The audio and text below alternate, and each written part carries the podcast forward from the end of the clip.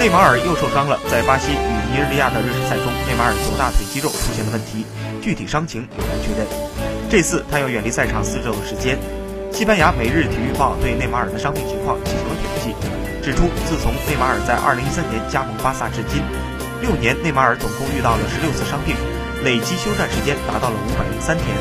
对于内马尔来说，伤病无疑成为了制约他成长的重要因素。休战最长的两次分别是2018年2月26日。